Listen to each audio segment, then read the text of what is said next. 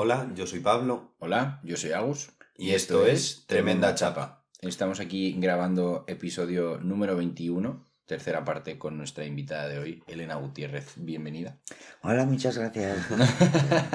muchas gracias. Para quien nos esté escuchando por primera vez, tenéis las dos primeras partes con Elena disponibles y pues hoy cerraremos. Y antes de empezar, eh, Elena, preséntate un poquito. ¿Otra vez? Sí.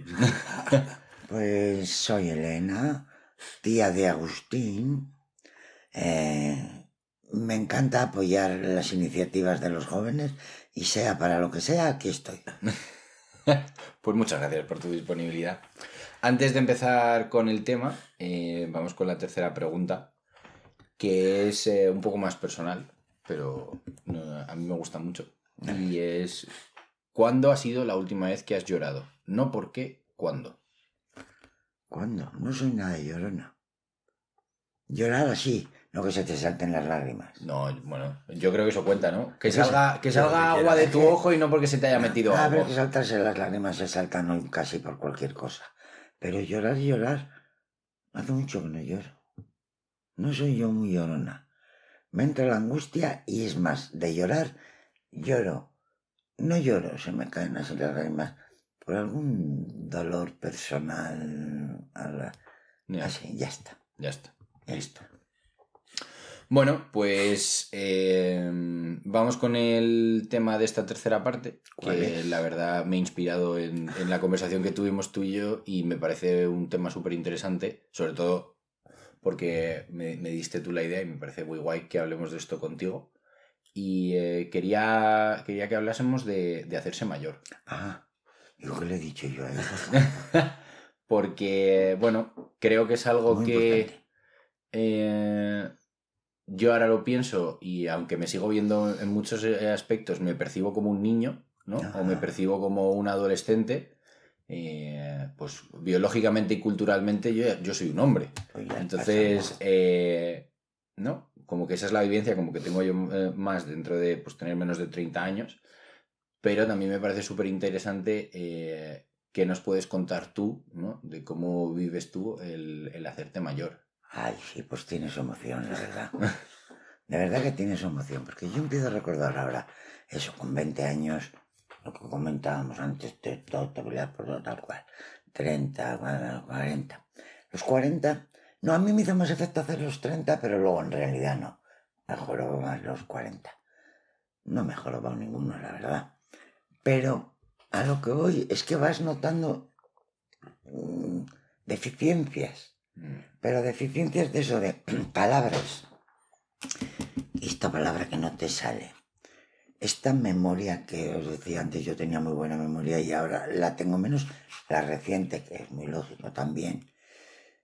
Y lo grave es que ves a toda tu gente que te... O lo mejor, no lo grave, es que ves que la gente que te rodea de tu edad tenemos todas las mismas deficiencias.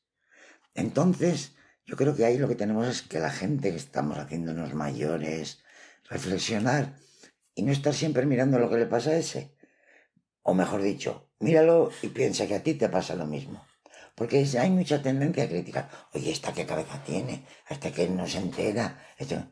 Y nos pasa todo lo mismo, en mayor o en menor medida.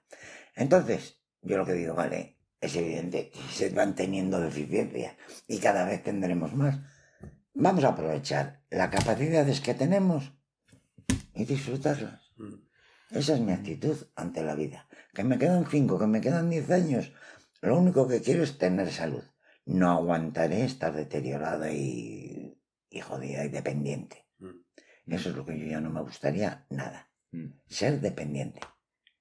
Y puede que llegue o puede que no.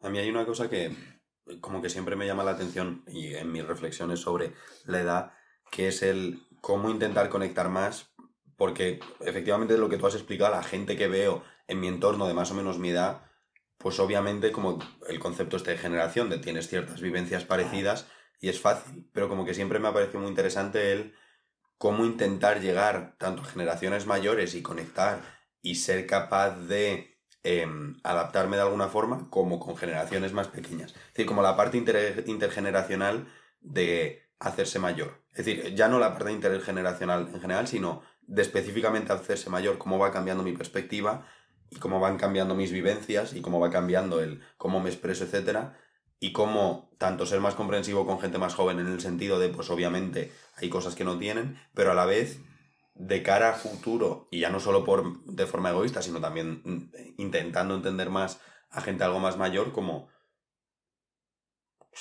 también ser más comprensivo, ser más, intentar entender mejor de dónde vienen las cosas que hacen, Claro. etcétera. Mm. Pues me parece lógico. Mm. Me parece lógico. Yo sí que es verdad que me cuesta un poco, ¿no? Como curioso, ¿no? Cu- Cuando me relaciono con alguien más mayor, como que desde mi posiciono desde un punto de, de aprender, ¿no?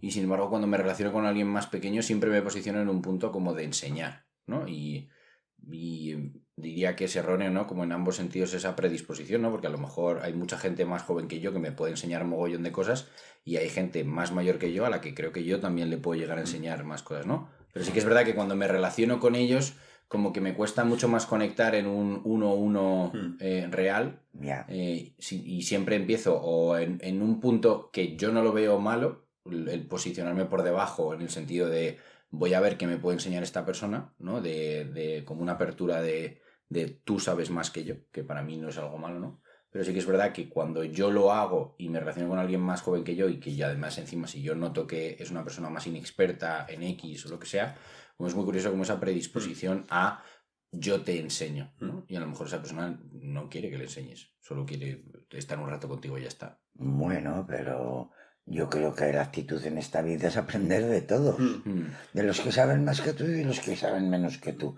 mm, Porque siempre hay algo que pueden aportar. En definitiva, yo ahora veo a mucha gente joven.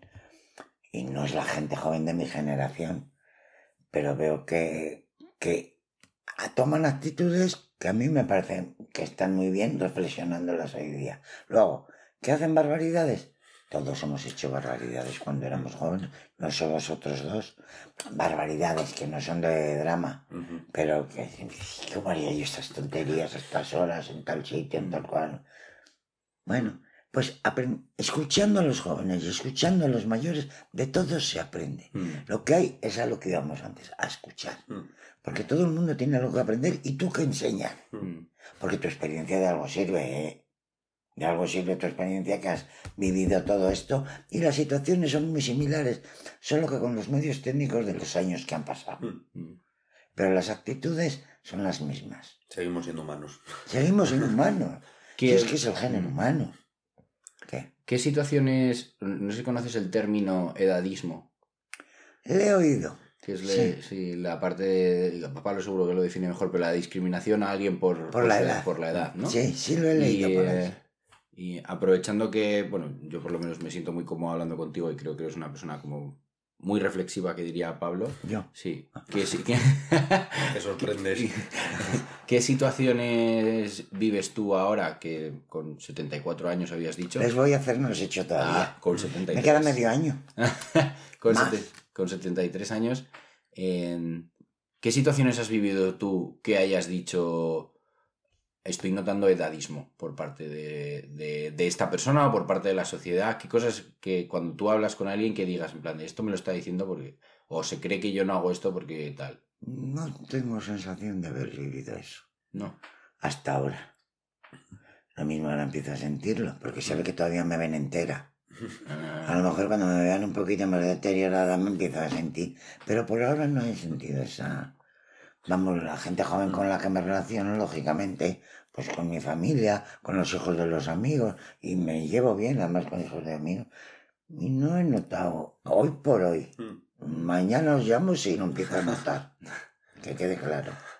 A mí sí que me pasa en torno a eso como el que me siento mucho menos comprensivo, y lo hablaba el otro día en una actividad que hicimos en las, en- con los campamentos, siento que doy mucho menos espacio para error a personas más mayores que a personas más jóvenes. Estoy de acuerdo. Em, en el sentido de como que pongo esa expectativa del peso de la experiencia y el peso de la responsabilidad, deberías ser capaz o deberías haber sido capaz de hacerlo mejor. Y como que es algo que no me gusta en el sentido de que, pues, sigue siendo gente con todas las complejidades que tiene que existir, pero por como el un poco lo que decía, ah, pues de me posiciono de cara a aprender, pero también me posiciono de una forma escéptica de cara a aprender, como con una sensación de me van a enseñar de una forma muy poco comprensiva, muy me van a venir a dar su su chapa, su, su discurso eh, maravilloso y no lo van a intentar adaptar. Y a la vez, al contrario, me pasa mucho él, con gente más pequeña, él sentir que yo vengo a dar mi discurso magnánimo y que no necesariamente lo intento adaptar o que me como los espacios en los que igual hay gente más pequeña porque yo he venido a dar mi discurso magnánimo en vez de escuchar. Entonces como que sí que noto mucho, igual también porque estoy en un punto de la vida en el que con los campamentos estoy en general con gente más pequeña Eso te iba a decir. y en la universidad estoy en general con gente más mayor y como el, la, la dicotomía entre intentar dar más espacio a los mayores de forma más comprensiva para que me cuenten las cosas, pero a la vez dar el feedback de vuelta, dar la, mi opinión de vuelta de, oye, muy guay que vengas a contarme tu vida, pero igual a mí me interesa esta parte o me gustaría más que me contases en esta parte, entonces ser más asertivo en esa parte y con gente más joven él escuchar que igual es- me están contando algo que yo ya sé, pero a la vez sí, como, como la importancia del hablar y escuchar y el poner los pensamientos en palabras, me parece muy valioso que una persona más joven me cuente abiertamente algo independientemente de que yo ya lo sepa. Entonces, como dar también esos espacios de escucha y no que sea solo un tengo que aprender cosas nuevas todo el rato. Igual estoy aprendiendo algo que ya sé, pero con una perspectiva algo diferente, o estoy conociendo más a una persona que también me parece en una parte aprender. Entonces, como que no en un concepto de no hablaría con una persona mayor o aborrezco a las personas No, mayores, no. o lo mismo con los jóvenes, pero como que sí que noto ese diferente trato y que se va acentuando a más distancia. Mm, Yo una de las cosas que, que he notado en- desde hace un año aquí, más o menos, como que he tomado mucha conciencia de ello, es como, eh, a pesar de la edad, como que en diferentes campos de la vida, algunos tenemos muchos más años y otros tienen muchísimo menos, Mm. ¿no? Eh, por ejemplo, eh, me pasa a veces cuando hablo con algunos amigos que tienen hijos, que son más mayores que yo y tal, y hablamos de algunas cosas y yo hablo con él y yo tengo una sensación en plan de, hostia, tío, esto me parece de, de, de primero de párvulos, Sí. ¿no? Y luego nos ponemos a hablar de otra cosa y yo tengo la sensación de, es que no le puedo seguir Mm. no soy capaz de seguirle, ¿no? Y es como, como que es muy curioso, ¿no? Como que asignamos que por tener, eh, pues yo tengo 27 años, pues tengo 27 años y entonces tengo 27 años en todo en mi vida, ¿no? Y hay cosas, y a lo mejor resulta que yo he dedicado 13 años y los he invertido solo en un tema, y en ese tema a lo mejor soy como un tío de 50, pero es que como no he podido, no tenía tiempo, pues en otros tengo 15 años todavía, ¿no? No sé si explica un poco lo que Sí, pero yo no me planteo eso, te lo juro, a la hora de vivir día a día.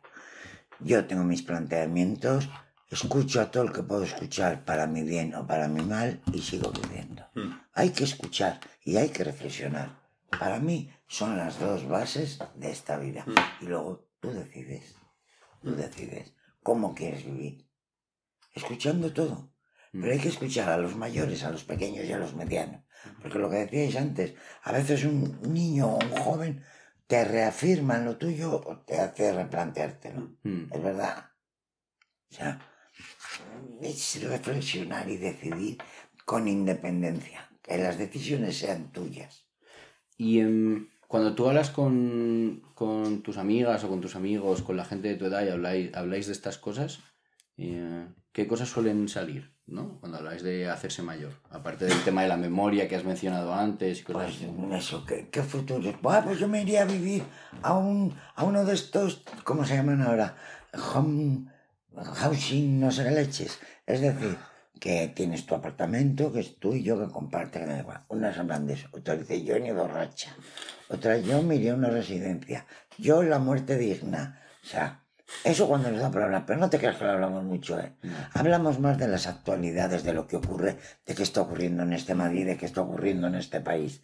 Hablamos más de ese tipo de cosas y en todo caso, pues de los sentimientos de cada una. Si son de confianza, amigos de confianza, pues de qué sentimientos tienen en tal momento con sus hijos o con su pareja o con su expareja o tal.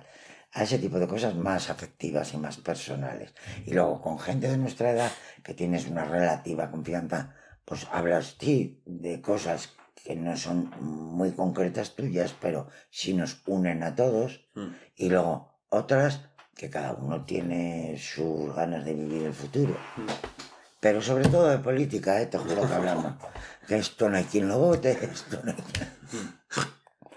Qué vida más dura, hijos. Toda la vida aquí luchando para que ahora tengamos estas movidas. A mí me parece también que igual es mi percepción, bueno, definitivamente es mi percepción como que eh, generacionalmente igual se está reflexionando más sobre la edad, pero creo que también es un juicio que no necesariamente tiene sentido, pero como que yo siento que en muchas de mis conversaciones, que igual también es que yo soy un pesado con esto, eh, como que entra el rol de la edad a la hora de como... De hablar. Sí, ¿eh? en el, sen- en- en el sentido de eso, de como intentar tener en cuenta como un factor más que tiene un impacto fuerte en cómo es la gente, la edad y la experiencia, sí, definitivamente. Igual Sí. se puede utilizar más experiencia en lo que tú te referías. Mm. De, pero como que sí que es algo que pienso, que reflexiono y que hablo con otra gente, es decir, no soy solo yo hablando sobre esto, el, que realmente es un impacto que muchas veces no nos damos cuenta, pero que, que aporta un montón. Y que aporta un montón en el sentido de tenerlo en cuenta a la hora de intentar ser comprensivo con gente, creo que da una perspectiva más realista que no tenerlo en cuenta, que asumir que no hay eh, cosas pasadas. Y como que muchas veces ponemos un baremo igual, o un baremo, no sé si igual, pero un baremo eh, exigente independientemente de esa edad. O, o igual eso tira un poco para atrás a lo que estaba diciendo antes de que igual pretendo ser más exigente con gente más mayor cuando en realidad también tienen una experiencia igual de compleja de existir que cualquier otra persona. Ese es el resumen. Pero como que sí que me parece muy interesante el meter la edad en, y ya no la edad, sino la experiencia, en las reflexiones. En cómo afecta a un montón de cosas. Es fundamental. Mm. Yo creo que hay, hay una cosa muy curiosa que sobre todo creo que nos pasa a los hijos con nuestros padres eh, y que yo creo que luego lo extrapolamos a, a otra gente, eh, con, sobre todo se vive más en la familia, ¿no? Pero yo creo que también te pasa con la, con la gente eh, con la que hay una dif- gran diferencia de edad, sobre todo yo lo percibo hacia arriba, que es como que en alguna manera no les, no les concibes como personas que tienen su propia vida, sus Mm. propios defectos, ¿no? Eso pasa mucho, yo creo, sobre todo cuando son tus padres, ¿no? Es como, no es que es mi padre. Y de repente llega un día en el que dices, hostia, que es una persona. Que tiene sus... Que tiene, que tiene sus movidas y sus Claro, jaleos y hace sus sus necesidades, cosas y claro. tal. Y yo creo que eh, pasa todavía más cuando es gente mayor, ¿no? Porque si a lo mejor me encuentro yo a un tío de la edad de mi padre, pues sí que le percibo como un, como un individuo, como una persona Con con la experiencia. Pero sin embargo, cuando me, cue- me encuentro eh, con un anciano, no veo una persona, veo un anciano. Mm. No sé, ¿De no sé no sé- y, y no, no creo que esté bien, pero es, pero es como es curioso como el, el default, el, el, el, el automático al que saltas es como que no, no digo que no sea una persona, pero es Pero como no que... voy a percibir nada de ahí, ¿no? Y de aquí sí. No, no, no, ¿O no, no, es, lo he entendido? no, es como que... eh, Ves a un anciano y... o sea, yo veo a mi abuelo y, o sea, yo cuando eres pequeño tú ves a tu abuelo y no ves a la persona que es tu abuelo, tú ves a tu abuelo y ves a una figura. Mm, Pues un poco lo mismo, ¿no? Tú ves a una persona mayor y en vez de ver, pues igual que miro yo a Pablo y, y- veo a Pablo como tal, no veo a un chaval de 24 años. Lo mismo, yo creo que me pasa un poco lo mismo con, eh, con la gente más mayor, que veo a una persona más mayor y es una persona más mayor, que tiene todos sus derechos, que tiene, o sea, no, no, pero es, simple, es simplemente más como que mm, no asumo que su vida tenga una complejidad ni nada de eso, no sé por qué, o sea, yo creo que es un poco como el, el- en esos modelos de... que luego lo tiene Son, completamente. son pancartas de la calle, vamos. Sí. No, no, joder. Ya, hombre, ya. Sí, pero... Parece que no los considero personas y, y sí que, Que sí, así, pero, pero es más... pancartas me refiero a que, mm, a que te están dando una imagen, pero no profundizan. Sí, sí, eso sería como el, el- el punto, como que cuesta mucho profundizar. Claro. Ahí. Y con gente más pequeña no te pasa tanto. Y, y ya no más pequeña en el sentido de gente de 18 años, sino chavales de 5 años. Yo no son también como bueno, un concepto. Sí, de 0 a 10 años son en plan... eh, con- sí, son en plan niños como tal. Pero en realidad Sí. tiene una complejidad súper. Claro, claro, pero como que no... Sí, pero es como más fácil para manejarlo. Mm, o, sí, o como que no, no, interac- no llego a interactuar con ese lado que tienen, ¿no? Sin embargo, yo creo que con, eh, con gente de 10 a 20 años sí, sí que llego, pero porque he trabajado con ellos durante 10 años. Mm. Entonces, Porque- y porque es otra cosa. claro. Mm. Pero, Se pero, es, pueden tener conversaciones. sí, pero es como, es curioso, ¿no? Como la sensación esa de... eh, no sé. Yo que tengo sobrinos desde... Sobrinos nietos también, claro. Desde cinco años, los niños, los nietos de Monse. Cinco años hasta 65 es la sobrina mayor que tengo. Y te juro que mm, con cada uno me relaciono muy bien, mejor. Hay unos que están más lejos y otros más cerca. No he tenido yo problemas de relación con mi edad y los jóvenes, creo. Mm. A lo mejor ellos sí. Yo definitivamente veo mucho ese concepto en vez de persona, con ciertos rangos de edad. Mm. Sí. Y que creo que es parte de, de lo que me refiero cuando decía de que pongo unas exigencias, porque poner exigencias a un concepto me parece fácil, Mm. poner exigencias a una persona me parece más complejo. Entonces, como que muchas veces con eso, cuando veo a una persona, ya no ni siquiera en, en el rango de ancianidad, si se quiere decir así, pero de 50 y algo años, como que ya han pasado a ser más concepto y me gustaría personalizar más Mm. a esa gente. Pues sí. Tampoco sé exactamente cómo. Y también, ya no solo me gustaría personalizar más a esa gente, pero también como que me gustaría poder ser más personalizable para gente más joven. También porque me parece que humanizar a la gente y ponerles o personalizar a la Sí. gente y tener en cuenta esas complejidades hace mucho más fácil que haya una conexión, Mm. sea la que sea. Pero, Sí. por ejemplo, para mí, personalizar a mis jefes, a mis profesores, en plan, la gente con la que trabajo en la universidad, me hace que la forma de interactuar con ellos me haga estar mucho más cómodo también, porque al final son personas, es decir, que tienen un rol de investigación y de dar clase muy diferente al mío, pero sigue teniendo su complejidad y personalizar a la gente me parece que me aporta, al menos a mí, muchísimo. Mm. Y también quiero que la gente me pueda personalizar. Y como la reflexión también de cómo, no solo yo, sino a nivel generacional, cómo podemos personalizar más. Aclárame bien el concepto de personalidad. Darle la... En vez de entender a la gente como un concepto, como ancianos, como mm, gente de mediana Sino edad, fulanito, sino como ah, personas. eso. Y, ya no solo a nivel individual, sino a nivel...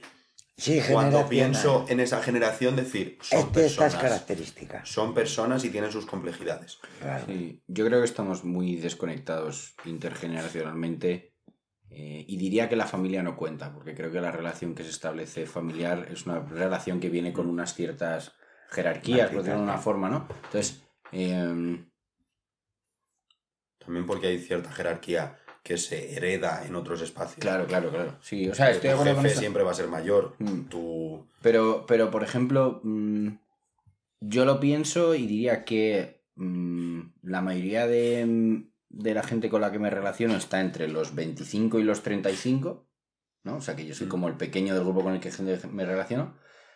Hay alguna persona que está en los 20 y tengo a bastante gente que está entre los 35 y los 45 o así, pero me pongo a pensar en, en- en decir, eh, alguien de 70 años y digo, fuera de mi familia no hay nadie de 70 años con quien yo tenga una relación más allá de un eh, saludarnos cordial Hola, y bueno. tal, no sé qué, o coincidir en alguna clase de baile o algo así. Mm. Por lo demás, no hay...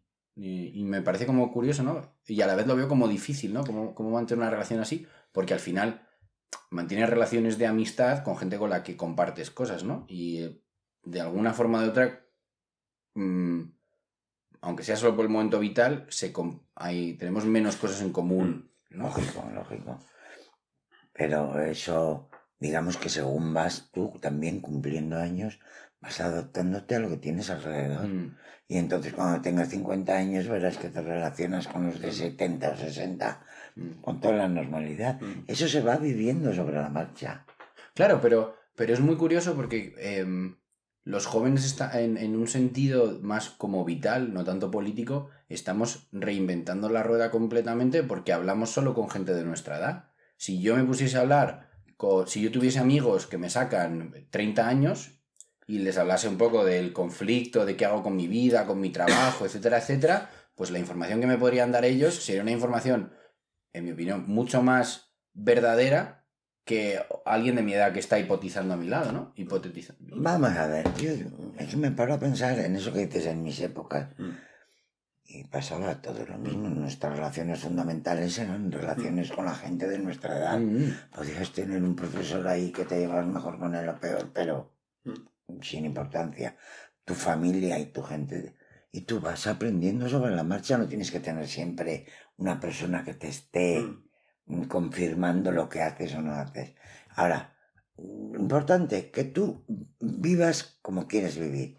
Que te puedas expresar con quien sea, 20 años más que tú, 10 o ve- o 10 menos, expresarte, ellos tendrán sus opiniones y tú tendrás tus conclusiones.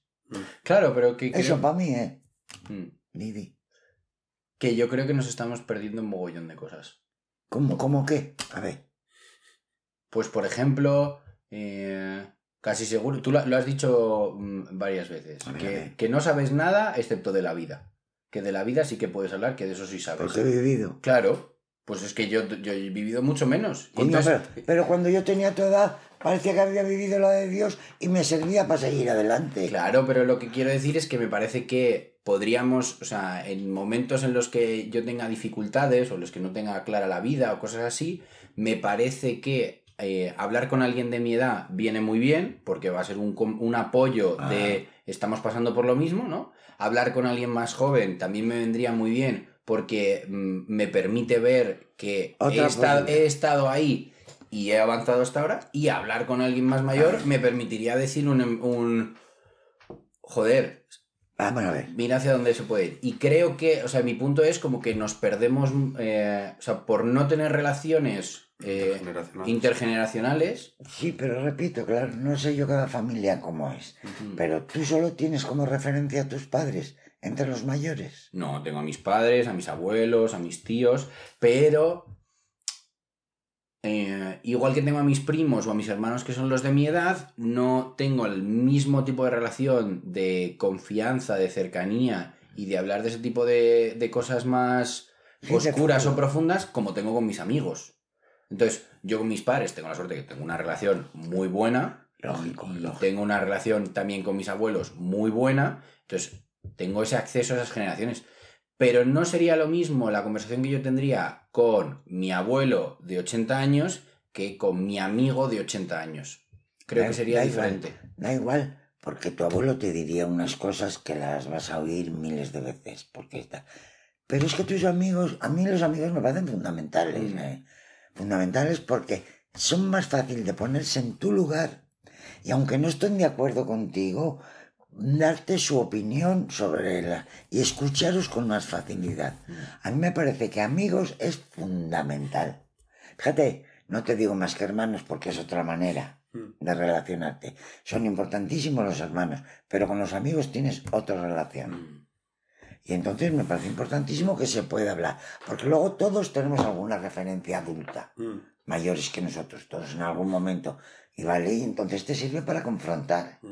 De verdad, es que yo creo que en esta vida la educación, la escucha y la reflexión es básico para vivir Sí. básico. Y luego ya la calidad humana de cada uno, el que es un canalla, pues es un canalla, el que es buena persona es buena persona. Y saber distinguir también quién es buena persona y quién, y quién se quiere aprovechar de ti. Porque de eso también te lo encuentras en la vida, de todo. El que viene, el amigo que viene a ayudarte y el amigo que viene a sacarte lo que pueda. Bueno, eso también se aprende. No con 20 años, pero con 30 ya lo sabes. Perfectamente. Y anda que no te queda de vivir todavía después de 30. Mm.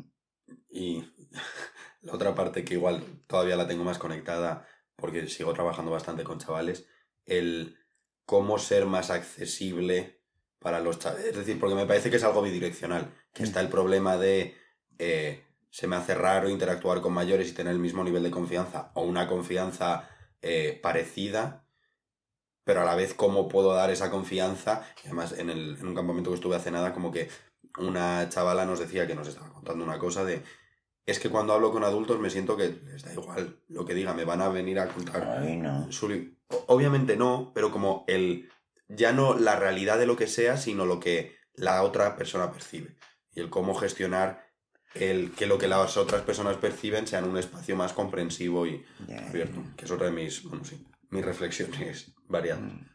No, yo creo que la comunicación siempre viene bien entre grandes, pequeños, medianos y tal. Y uno puede sentirse acomplejado porque o puede que le haya tocado a unos adultos que no le hacen ni puñetero caso. Mm. Porque eso tampa- también es cierto, ¿eh? Pero incluso con los padres te pasa. Sí. O sea que es la calidad de los adultos y la calidad de los Mm. jóvenes. Y hay que ayudarse para ser lo mejor posible todos. Mm. Todos. Ya. Hay padres que mejor que no hubieran tenido hijos nunca, ¿eh? Eso también los conozco yo. Vamos a no entrar en ese tema que tengo yo ahí para hablar. Y yo tengo amigas, de verdad, que, que digo, yo tengo la suerte que no me puedo quejar de familia, la verdad, no me puedo quejar. Pero eh, sí que es verdad que tengo amigos que digo, ¿por qué cualquiera tiene un hijo en esta vida? Ya, una pena que falta, haga falta carnet de conducir y no carnet de padre. Exactamente, exactamente. Yo tenían que hacer así, previamente, unos análisis psicológicos para ver quién puede ser padre o madre y quién no. Nadie. Creo, yo creo que no podría ser padre. No, mucha gente sí. De... Yo tengo amigas, de verdad, que cuando éramos jóvenes, bien, yo voy a tener un hijo con o sin padre. Imaginaos en aquellos tiempos yo, Bárbara. Y yo decía, pues yo no tengo un interés especial. ¿Sabes por qué? Porque he tenido sobrinos desde que yo tenía ocho años. Con lo cual, ese morbo de tener niños mm, ya estaba yo bien artica. Y me encantan, ¿eh? Me encantan, no creas que no. Pero todo esto, ¿por qué lo decía yo? Por lo de las amigas de que quieren tener hijos sin Ah. padre. Ah, o sea, que, ah, que hay gente. Y lo han tenido en su día muy bien y tal, y han funcionado muy bien. Pero hay otras que les ha venido del cielo y como si no tienen hijos. Abandonados. Mm. Y yo a esas, a esas y esos, los vamos, metí a la cárcel. Porque igual que te digo que yo no he tenido necesidad de tener, he tenido parejas, pero nunca me he planteado tener hijos. O se tienen o no se tienen. Eso, por Dios, tenerlo claro.